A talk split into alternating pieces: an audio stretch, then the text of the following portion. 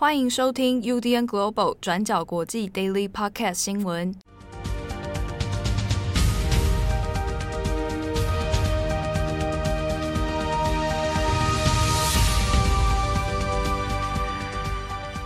Hello，大家好，欢迎收听 UDN Global 转角国际 Daily Podcast 新闻。我是编辑七号，我是编辑惠仪。今天是二零二一年七月十三日，星期二。那近期可能所谓的微解封 啊，所谓的微解封，可能开始已经有人慢慢的要通勤上班啊之类的。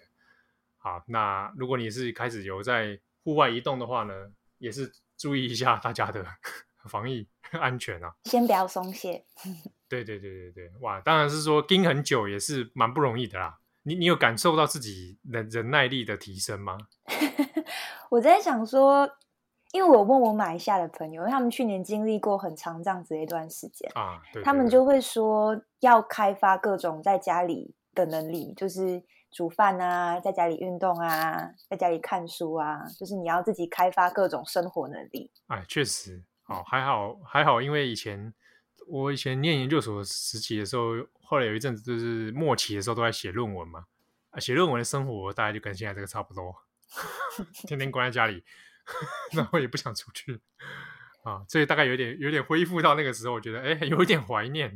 怀念，就是你知道那样的日子，就是啊，哎，这个千头万绪啊，心情复杂啊。不过我有发现自己就是在在家的生活习惯，我我自己的适应能力还还算 OK 啦。嗯。对啊，但我现在发现我自己看到人群，现在都会都都会觉得恐惧。看到那个窗户外面那个人来人往，就会开始觉得怪怪的。有时候从我家走出去采买，看到路上没什么人，会有一种很奇怪的感觉，有种你知道，好像在看那种末日电影还是这样子的感觉。我想说，怎么都没有人？哦，就是说，是不是大家都登出了，只有我一个人还在这里？对。好，今天十三号，我们来讲几个重大国际新闻哦。首先，第一条，我们继续来更新一下后续，就有关于以色列的疫苗问题。对，就是大家可能都知道，说以色列是全球疫苗接种率最高的几个国家之一。像是在截至十号为止呢，大概以色列已经有百分之六十六的人口已经至少接种一剂的新冠疫苗。但是后来呢，也因为受到变种病毒的影响，所以他们的单日新增病例在六月底的时候，突然又从原本的十几例暴增到现在的几百例。那所以以色列政府就决定要在这个星期开始，让免疫系统比较弱的成员追加施打第三剂辉瑞疫苗。那意思也就是说，免疫系统可能比较弱，或者是受损的一些成年人，那如果你已经接种了两剂疫苗，现在就可以再接种一剂，就是施打第三剂。那这边免疫系统弱的意思，可能是指说，呃，这些成年人可能曾经接受过器官移植，或者是他自己本来就患有一些疾病，那这个疾病会让你的免疫力下降等等。那以色列政府呢，会有这样子的一个决定，主要也是因为他们发现说，目前大部分的染疫者都是在今年一月最早接种疫苗的民众，所以你接种后现在还染疫，就代表说疫苗的效力可能在第一次接种的半年之后，那效力就会大大的减弱。那至于说其他一般的民众、一般的成年人是否可以一样追加施打第三剂加强剂疫苗的话，目前就是还是有待讨论的一个状况，也还没有一个定论。以色列的这个决定呢，其实也是让他们成为全球第一个正式提供所谓加强剂疫苗的国家，也就是连续施打三剂疫苗。那大家一定后续都会很关注以色列施打第三剂疫苗后的状况。但其实不只是以色列，目前东南亚的印尼跟泰国其实也是正在考虑说要不要施打第三剂加强针的这个方案。不过他们针对的对象是针对医护人员，而不是像以色列一样是针对免疫系统比较弱的成人。那在泰国跟印尼呢，他们目前主要施打的是中国的科兴疫苗。那他们会考虑要施打第三针的原因，是因为他们的医护人员在完整接种了两剂科兴疫苗之后，还是确诊，而且甚至还出现死亡的案例。像是根据印尼医学协会这边的统计，就发现说，在六月里面染疫死亡的二十六名印尼医生当中，至少有十个人是完成接种两剂中国科兴疫苗的。那泰国这边也有表示，他们当中有六百多名医护人员在完整接种两剂中国科兴疫苗之后，还是出现染疫的状况。所以这也是为什么现在泰国跟印尼呢是正在考虑要为医护人员施打第三剂其他品牌的疫苗，也就是说，他们第三剂打的不会是科兴疫苗，而是可能像是辉瑞或者是莫德纳疫苗这样子。但另外呢，其实也有专家跳出来说话，他们就表示说，那目前医护人员接种之后仍然死亡的这个现象，可能不仅仅是疫苗的问题啦，也必须综合考虑其他的因素，像是可能科兴疫苗的有效性本来可能就不如其他的疫苗，它的效力来得高。那再来也有可能跟当地，像是印尼跟泰国，他们的医院在处理相关病例的设备或者是能力是没有办法跟其他可能呃照顾系统比较健全的一个国家来相比的。好，那以上就是现在疫苗更新的状况。那关于以色列可能疫苗更详细的一些细节，我们也会把参考文章放在今天的呃资讯栏上面，大家都可以去参考阅读。好，那下一则我们来看是古巴。好，古巴呢，在哈瓦那最近这几天都有出现蛮大规模的示威哦。那这个示威人数呢，呃，目前不晓得它的总人数是多少，不过看起来，呃，根据个几个外媒的统初步统计哦，那大概有超过可能到上万民众都有哦。那这个民众的示威里面，主要很多是要求说，哎，独裁政府下台，那也抗议现在的疫情升温，然后防疫政策不利，然后导致大家生活陷入困顿了。但因为是在发生在古巴，所以他这件事情就格外敏感，而且引人注目。那毕竟也是世界上现在少数还存有的共产专制国家哦，所以民众的这样抗议。也近期也引发了很多这个外媒还有各国的关注，那特别是美国。好，那现在这个抗议示威游行里面呢，诶，在路路上所看到的一些画面里面，其实有很不少是年轻人哦。那这些年轻人现在有很多人在街头上的口号是要求这个现任的总统迪亚斯卡奈哦啊要来负责下台啊，然后。他们要有呼喊几个口号，里面有包括说他们需他们要这个争取自由哦。好，那这一个状态里面呢，呃，我们来看一下现在古巴民众，古巴整体社会在疫情的影响之下，其实的确受到了很多的这个困扰哦。那包含说这个电力短缺的问题是最近这几天蛮严重的，那有不少民众就因此生活受到影响，一天甚至会有好好几个小时是停电的状态。那再来呢，是因为有各国的制裁问题，那加上 COVID-19 爆发以来哦，它的药品、医疗资源都是相对短缺很多。那还有包含就是饮食资源啊，食物、粮食其实都有不够的问题。好，那这相关的生活困境呢，其实引发了很多民众的抱怨呢。那进而爆发成这几天在路上的街头示威抗议。那有关疫情的部分。我们看一下古巴的状态哦。那呃，因为同步他们其实有在接种疫苗了，不过大概现在是全国民众里面初步的统计，根据这边是法新社的资料，大概是超过四分之一的民众有接种至少一剂。啊，不过因为这个 Delta 病毒变异病毒的关系呢，最近的新增病例也是越来越多。在七月十一号通报的病例里面呢，就有新增到高达七千多例哦。好，那之中还有单日四十七人死亡这样的一个创破当地纪录的状态。好，那现在因为古巴它在整个一年多以来呢，呃，疫情的各国封锁之下，那它原本很仰赖的观光旅游业其实也是非常重挫哦。那其他呢，包含一些进出口啊，比如说民生必需物资啊，糖啊啊，其他等等。那都有遇到短缺的问题。好，那同时，呃，如果大家还有印象的话，因为在美国前总统川普的任内，针对古巴、美古两国的关系呢，其实有越来越紧缩。好，那甚至在呃，川普最后卸任之前，都还重新又把古巴列入所谓的那个恐怖主义资助名单了。好，就是说古巴是被列入到这个黑名单里面，那会再进一步采取很多的限制措施。啊，那直到后来，呃，虽然当时拜登在跟川普竞选的时候呢，是有说他未来是想要改善。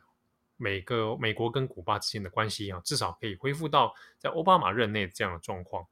不过比较这个尴尬的是，现在拜登也上任了，但是呢，双方的限制措施其实都还停留在川普任内的相关政策哦。好，那这是比较这个当前的一些状况。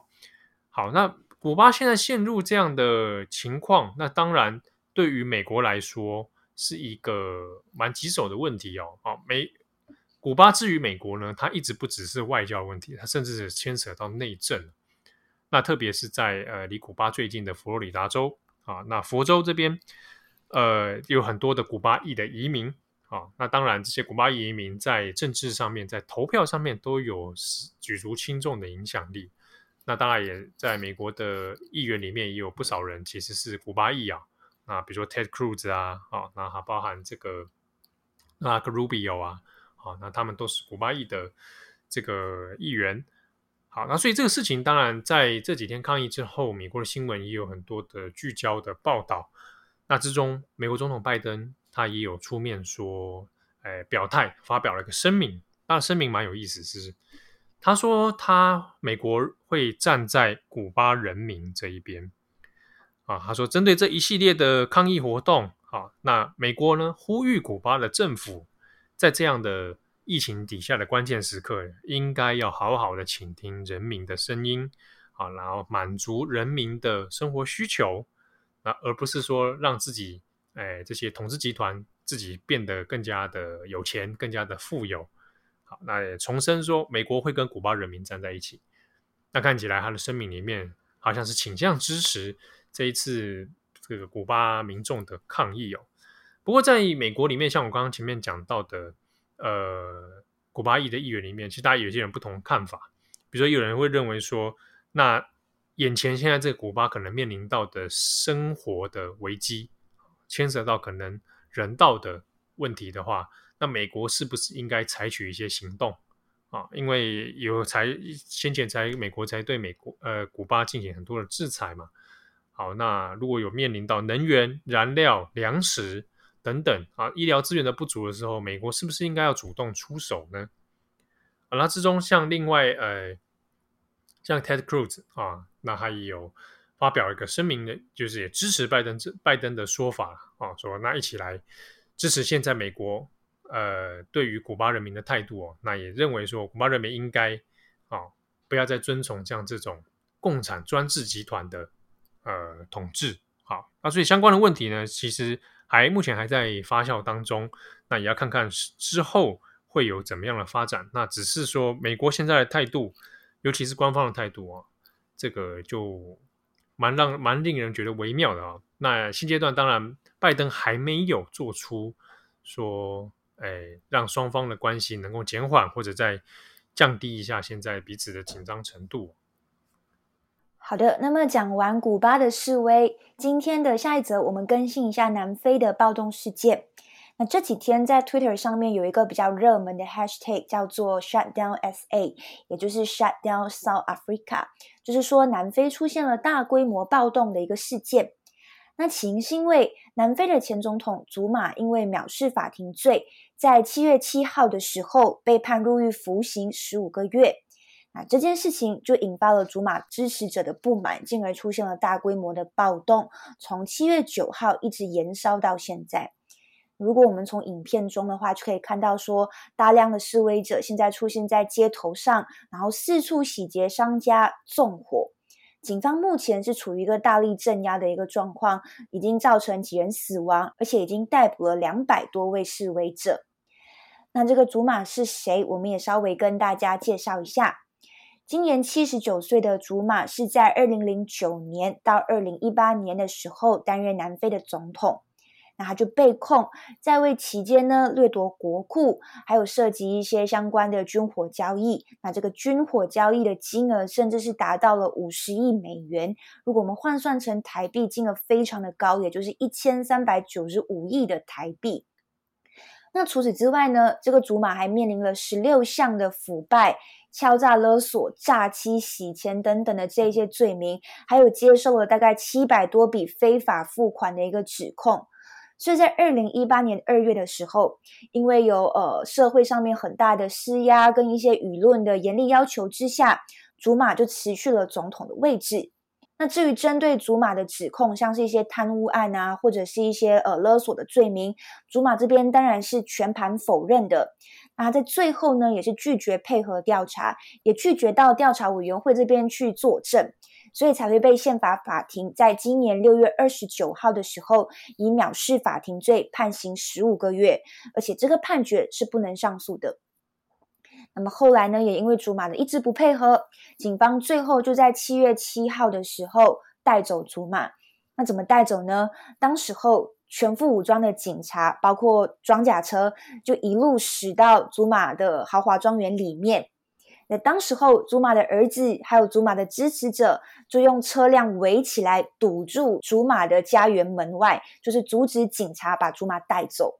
那后来经过对峙，然后现场的气氛很紧张之后，后来很顺利的，警察就带走了祖马，然后也很幸运的是，现场当时候没有爆发任何的流血冲突。那么原本祖马被判刑的这个决定，对南非民众来说，其实是一个民主胜利的象征。那就意味着说，即便你是前总统，但是你犯罪了，还是要受罚。但是相关的决定对于祖马的支持者来说，其实就不是这么一回事，所以才会发生我们上述跟大家更新的暴动事件。那这个暴动事件从祖马被带走之后，一直持续到现在，情况还没有完全控制下来。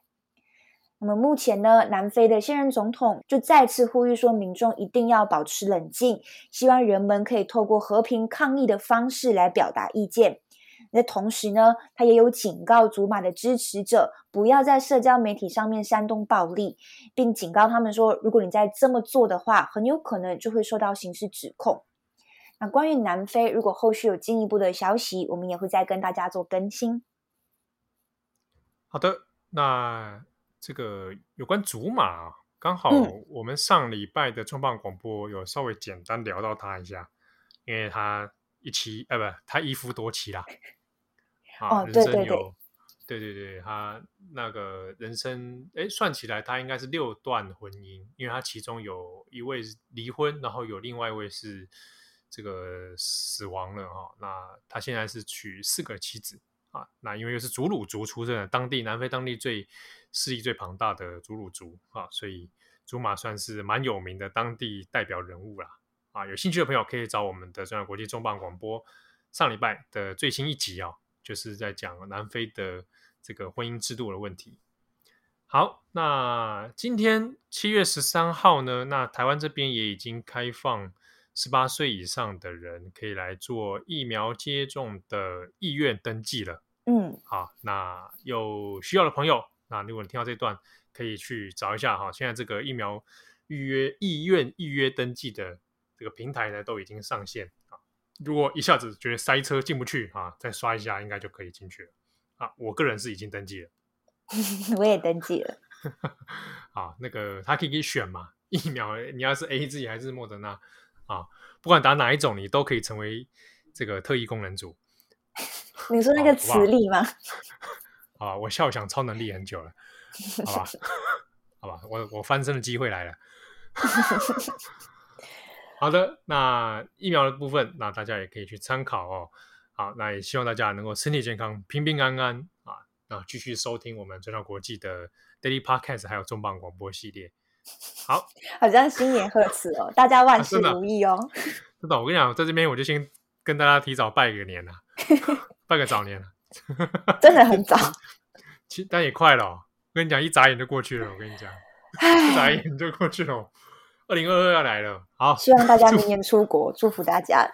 真的，明年出国太乐观了啦！我跟你讲啊，我自己保守一点，二零二三航空业是航空业预估是二零二四啊。我看这样恢复真的是要很久了啦。啊，我跟你讲，这个世界就是这样子的啦。好，祝福大家！我是编辑七号，我是编辑慧仪，我们下次见喽，拜拜，拜拜。感谢大家的收听，想知道更多详细内容，请上网搜寻转角国际。